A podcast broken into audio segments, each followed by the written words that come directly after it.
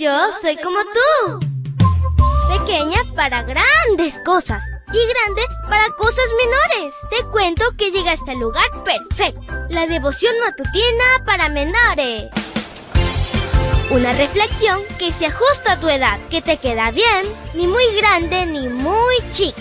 Adelante y bienvenido a nuestro mundo. Hola, hola mi príncipe y princesa de Jesús. En este lindo domingo lleva este pensamiento en tu corazón.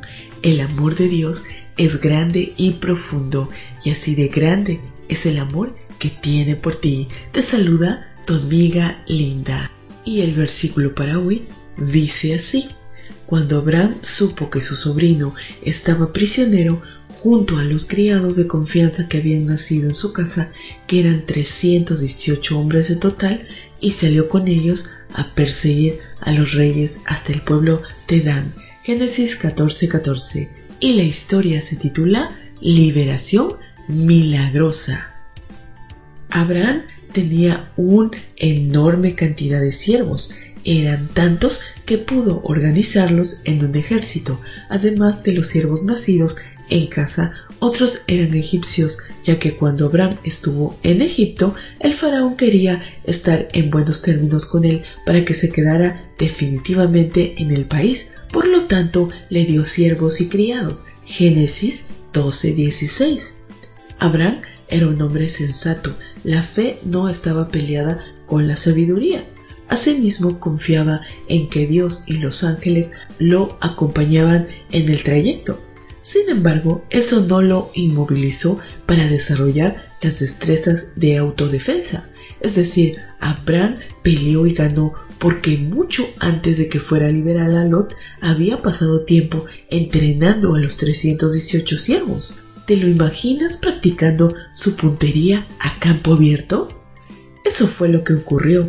En otras palabras, Dios manifiesta su poder cuando nosotros hacemos la parte que nos corresponde en cada tarea y deber de la vida.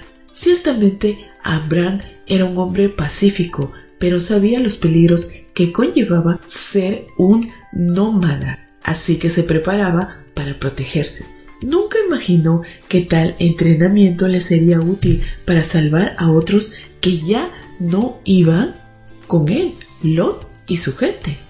Este episodio destaca la bondad de Abraham para su sobrino, pues aunque Lot se había separado, Abraham no pensó. Lot se olvidó de Dios ahora que pague las consecuencias de sus pésimas decisiones. Más bien arriesgó su vida y la de sus siervos para rescatarlo.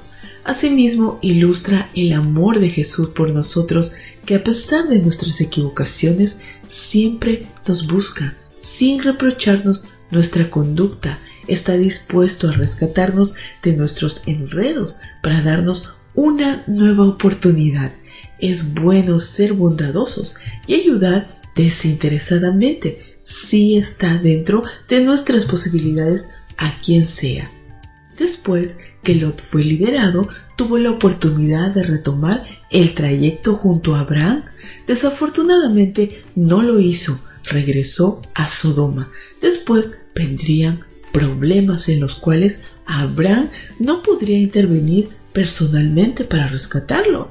Si Dios te ha librado de alguna desagradable situación, agradecele y retoma el camino del bien. Será lo más sensato y oportuno para esta vida y para tu salvación.